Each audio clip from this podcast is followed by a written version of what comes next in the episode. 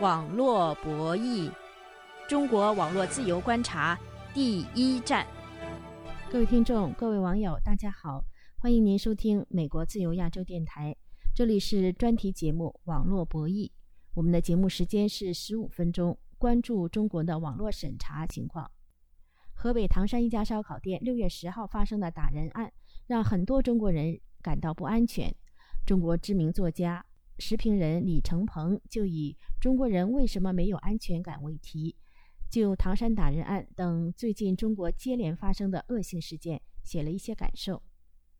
大家知道，李承鹏的外号为“李大眼”。美国一个监测中国网络审查情况的中国数字时代网站发现，微信公众号“李大眼”的“李大眼”上发表的这篇“中国人为什么没有安全感”已被四零四，即被删除屏蔽。那么，李承鹏的文章被删，说明了什么？还有哪些与唐山打人案有关的文章被删呢？中国国家网信办六月十七号公布了一个《互联网跟贴评论服务管理规定》的修订草案征求意见稿，要求跟贴服务提供者对互联网跟贴评论进行信用等级管理，并把严重失信的列入黑名单。这个新的修订草案呢，把公共号的跟帖评论列为管理范畴之内，那么这样的措施意味着什么？本次网络博弈节目，我们请曾在中国从事媒体工作、现在旅居美国的资深新闻评论员鲁南先生一起来分析。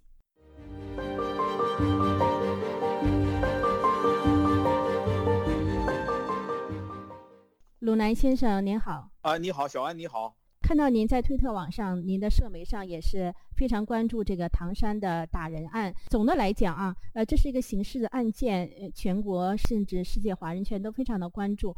中国在这方面的网络和社媒言论自由啊，对找出这个案子的真相、公正的判决有多重要呢？啊，我觉得。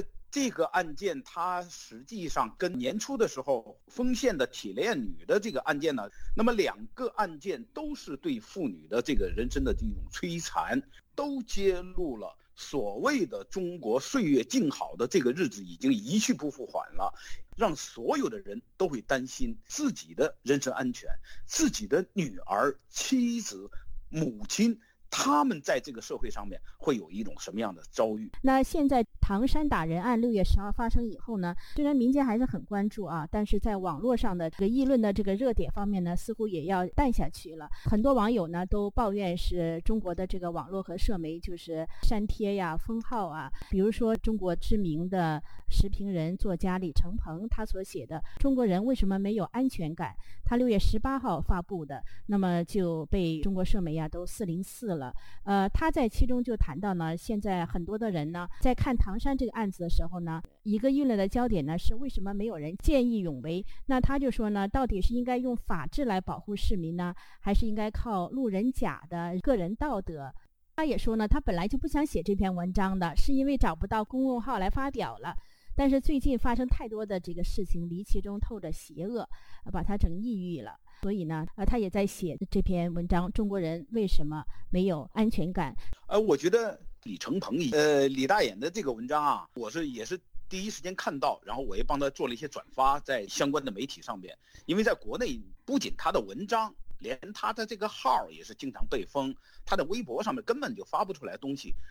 这也不仅仅是李承鹏一个人的事儿了。中国的知识分子在最近几年受到非常非常严酷的打压，几乎是没有人能够发得出声音的。但是这个事件的话呢，就是为什么李大眼的这个文章会这么受到重视？第一是他非常有名气，第二呢，就是他这个文章里边讲到了一个根本的问题，就是中国人现在每一个人都缺乏安全感。为什么没有安全感？这个除了道德的堕落之外，维护整个社会的那也就是最后一道防线，就是法治。但是中国的这些法治，无论从警察也好，法院也好，检察院，他们贪赃枉法，根本不把老百姓的这个利益放在眼里。呃，李承鹏这篇《中国人为什么没有安全感》这篇文章，在中国社媒上被四零四之后呢，在美国的一个网站《中国数字时代》上可以看到，那《中国数字时代》这个网站呢。呃，他备份一些在中国网站社媒上被删除的文章。那这个中国数字时代网站还发现呢，有关唐山打人案的另一篇文章，题目叫《唐山烧烤店打人案中案》。这篇文章呢，也在中国网上被四零四。呃，我搜索中国的网站呢，比如说网易上面可以搜索到这篇文章的链接，但是却打不开。从中国数字时代上所刊登的这篇文章的原文呢，它是根据中国这个《新京报》记者对这个案子的有关的人员、警方、嫌疑人的身边人以及这个嫌疑人的老家几个地方的这种采访呢，对他们过去的嫌疑人啊之间的这个呃互动交集进行调查，对比多个信息源呢所写的这样一篇文章。他这篇文章呢提到了发现这个唐山烧烤店打人案的这个几个嫌疑人，他聚在一起的原因是为什么？可能是为将来十月份将到来的这个世界杯赌球生意做准备。另外也发现他们以前呢，其中的几个人以前都曾经有过涉足赌博行业啊，甚至是因为吸毒、故意伤害、失信等案底受到了处理。那这样的文章为什么要删呢？其中还有很多是引用警方的信息。这篇文章。它奇怪是什么地方呢？它是这个官媒给报道出来的，它还不是在这个所谓的社交媒体上。那么我们知道，在中国的社交媒体上面，经常的就可能是真真假假哈，有些大家就把一些情绪发泄出来了。但是作为官媒，中国政府自己辖下的这个媒体报道出来的话，那么它从另外一方面就印证了真实性。那么在这种情况下边，很多的媒体的这种报道也都被去删除。这个唐山的整个的案件对整个社会的震动是非常之大的。报道里边他就讲到，这九个人里边有五个人都有犯罪前科，他们可以在公开场合去干一些黑暗的勾当，把几个女孩子打成的那个样子。所以全国人都在问这个出现了什么问题。那么这些人。从事的这个行业，为什么他们能够这这么大规模的这个赌博产业？一般的人在中国生活过一段时间，他们都比较了解这个社会的状况。比如你要做医药行业的生意，你必须跟药监局有关系；赌博这个行业，你必须跟公安局关系。通过这篇报道，我们才知道它的背后经营的正是这样的赌博行业。那么这样的报道如果出街，那么就会让很多人会质问这个政府：你怎么能够放手让这些人经营一个黑社会的网络？这种现象是中国政府不要看到的。听众朋友，您现在正在收听的是美国自由亚洲电台专题节目《网络博弈》，小安主持，请继续收听。鲁南先生。呃，唐山打人案啊，网络舆论呢有很多的猜测呀、传言呐，官方媒体没有报道受害者的呃声音，有网友发布烧烤店被打女子死了，那这个呢就被微博的辟谣的这官方账号给辟谣了，说这是不实信息。而且刚才我们提到的这个唐山烧烤店打人案中案这篇文章呢。他其实也为了一个社媒上的一个传言辟了谣。他就说呢，有消息指嫌疑人之一一位姓马的是一位官员之子，但是《新京报》记者了解得知呢，姓马的嫌疑人是出生在江苏这个普通的家庭。社媒上对这个事情还有传言，就是说唐山发生打人的这个烧烤店呢被拆除了，但是河北公安厅呢他辟谣了，说是这家烧烤店是在装修，短期内无法经营。那就跟这个唐山打人案有关的呢，那光微博啊，微博的这个呃管理方呢，他就处置了数百条内容，对数十条的这个违规账号采取了禁言甚至关闭的这个处置。快手、抖音上也都有一些处置。呃，对于这些你怎么看呢？啊，我觉得在中国，特别是有意思的一件事儿是，有人就是说这个谣言就是，呃，遥遥这这预测的这个事实的这种真显。就是所谓的谣言，所谓的事实，都是在这个民间的推动和发布，以及官方的辟谣之间，逐渐逐渐把这个事实呈现出来。所以很多的谣言其实都是真正正在发生的一些事情。我们记忆犹新的是上海关于这个封城的谣言，闭了之后，那么马上宣布上海怎么进行一种各种封闭的管理了。那么老百姓对这个事情已经是见惯不惯了，经常听到这个官员来辟谣了之后，哦，对某一件事情就发生了一个确实肯定的这么一种认定的一种作用。所以在中国，辟谣往往是官方要扼杀民意、呃控制舆情的这么一种手段。在这个唐山打人案引起关注同时呢，中国的这个国家网信办，它六月十七号。呃，发布了一个互联网跟贴评论服务管理规定，它是一个修订草案征求意见稿。它这个征求大家的意见呢，截止到七月一号为止。呃，那它这个是修订草案，原来的这个互联网跟贴评论服务管理规定是二零一七年发布的，它现在是对二零一七年发布的这个管理规定呢，呃，做了一个修订，是说是要对互联网跟贴评论进行管理，严重失信的应该进行评级，呃，列入这个黑名单，它有各种惩处了。从警告、删帖、关闭账号、禁止呃重新注册账号等等了。呃，那么我看了一下，它现在新的修订的这个草案呢，跟二零一七年有什么不同呢？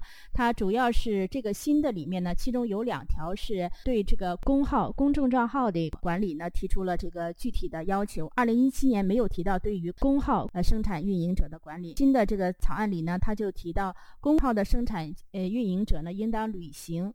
跟贴评论信息内容自主管理责任，对账号跟贴评论信息内容加强审核管理，及时发现。违法和不良信息内容，采取举报、主动处置等必要措施。跟贴评论服务者，那就是指这个运营商了，比如说网站啦，或者是社媒啦、平台了，对吧？然后公号就是指现在这两年起来的这些，像微信呢，就有很多的公号，影响也很大。所以它这个呃新的修订的，是不是为了加强对对公号、公众账号的管理呢？呃，基本上可以有两点可以肯定的哈。首先一个，无论他征不征求意见，他的意见一定会通过，一定会去修改。那么第二个就是说，无论他怎么样做，他一定是在收紧言论自由的幅度，而不会去放宽松这个。那么他就说把这种责任。强加给所有的平台，就是你每一个言论的发布者，要求你去承担上这个责任。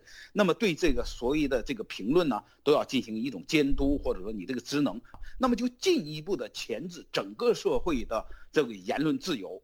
他为什么对评论现在这么感兴趣呢？实际上，最近几年我们知道，在随着他对这个网络的监控越来越严酷的时候，现在在每一个作者的或者是平台的下面，都形成了一块观众可以自由发挥一定意见的小小的一个区域。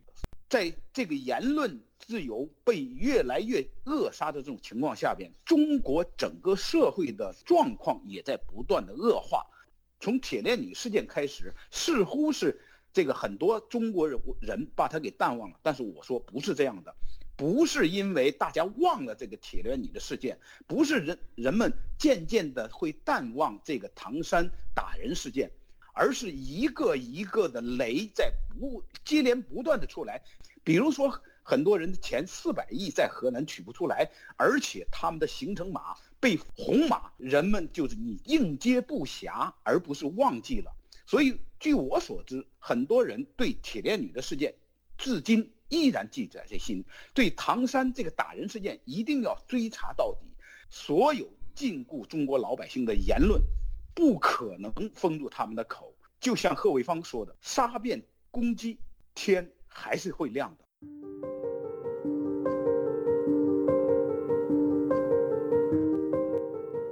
听众朋友，李承鹏在《中国人为什么没有安全感》这篇文章中提到，中国人到底有没有安全感？给你讲个笑话，你别哭啊！唐山市公安局连续五年被评为河北省优秀公安基层单位，去年十二月四号还被全国妇联纳入全国维护妇女儿童权益先进集体获奖名单。听众朋友，讲这样的笑话，显然是李承鹏典型的。讽刺风格。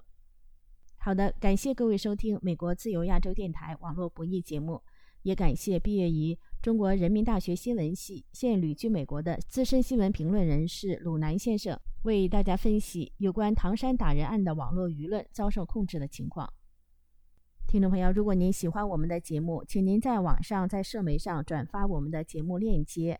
我的推特和脸书账号呢，都是小安。感谢各位的支持下次节目再会。